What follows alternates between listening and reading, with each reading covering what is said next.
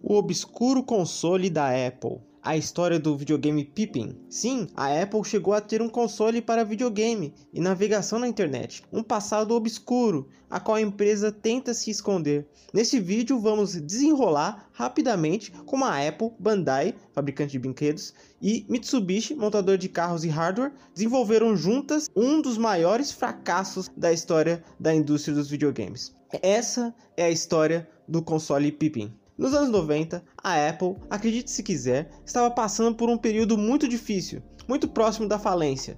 Você tinha manchetes nos jornais de perdas gigantes, um caminhão de demissões a cada semestre, e as vendas do computador Macintosh LC, que era o carro-chefe da empresa, não iam bem. Então, a diretoria achou interessante ir para um processo de experimentação de mercado. Nesse processo, a empresa experimentou de tudo, criar máquinas fotográficas, versões similares a Discmans e até serviços digitais como o eWorld, que consistia em fóruns de todos os tipos, newsletters e software sob medida para baixar, quase como uma digerate, a qual eu pretendo um dia contar a história dessa legendária revista brasileira. Além de tudo isso, também resolveram criar um console de videogame chamado Pippin. Existia um detalhe que também atrapalhou o console. Ele não foi projetado somente para ser um videogame, ele foi projetado para ser um acessório para utilizar na TV, para navegar na internet, utilizar CD-ROMs e também jogar como um console. Não existia um foco único, trazendo confusão para as pessoas. Diferente dos tradicionais produtos da Apple, o Pippin foi construído como uma arquitetura aberta para que outras empresas pudessem aprimorar o console PC para suas necessidades de mercado elas teriam liberdade de se diferenciar em bastante coisa, inclusive o hardware dentro do console. Depois da prototipação, a Apple resolveu demonstrar o seu novo console PC que é um console que era PC e também era console, por isso que eu falo console PC, em feiras, até achar seu primeiro parceiro comercial, sim, a Bandai, que até hoje tem uma forte linha no campo dos videogames, mesmo sendo uma tradicional empresa japonesa num dos brinquedos e action figures, que também são brinquedos, mas mais focados no público de colecionadores. A Bandai também produziu alguns consoles no passado que tiveram recepções mistas do público, o famoso mais ou menos. Hoje, a Bandai tem vários produtos famosos de animes no catálogo, como Dragon Ball, Sailor Moon, Mobile Suit Gundam, Senseiya, Pokémon, One Piece, Naruto, mas nesta época a Bandai estava faturando rios de dinheiro com a franquia Power Rangers e estavam num espaço de sucesso absoluto. Principalmente na época da saga clássica, que por sinal é uma das melhores que existem em toda a franquia dos patrulheiros da calça colada. A Apple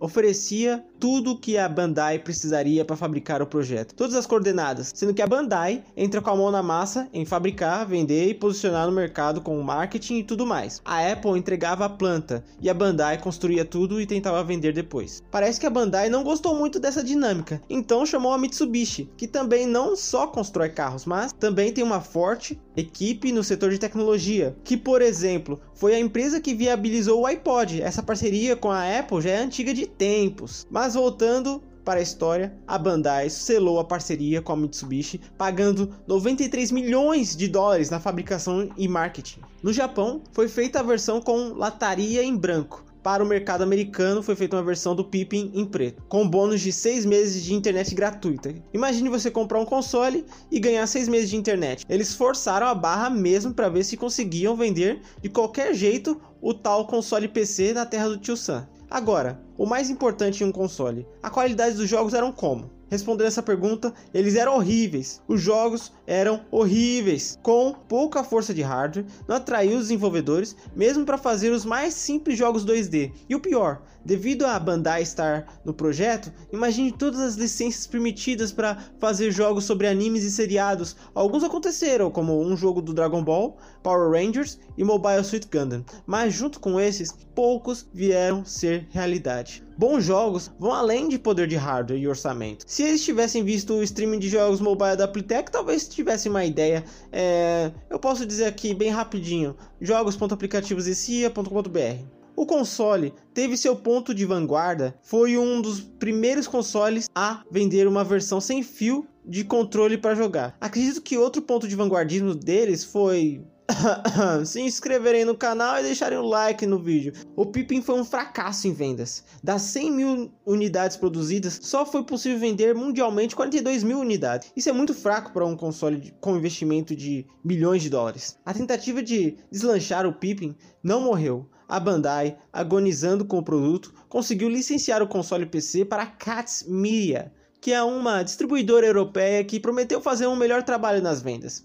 Dessa vez, quem fez o hardware foi a própria Bandai. A estratégia de vendas era diferente: tentar emprestar ou vender o Cat's Pippin, que já mudou de nome, para hotéis da Europa e do Canadá. E a ideia funcionou por algum tempo. Lembrando que fizemos um vídeo com a história da Nintendo e a Nintendo fez a mesma estratégia emprestando o SNES para hotéis e essa estratégia só se encerrou em 2008. No card vai ter um vídeo contando sobre isso. Então, foi uma estratégia que deu certo, né? Quando um tal de Estevão Empregos voltou, sim, o Steve Jobs, a comandar a Apple, a festa da experimentação de mercado acabou.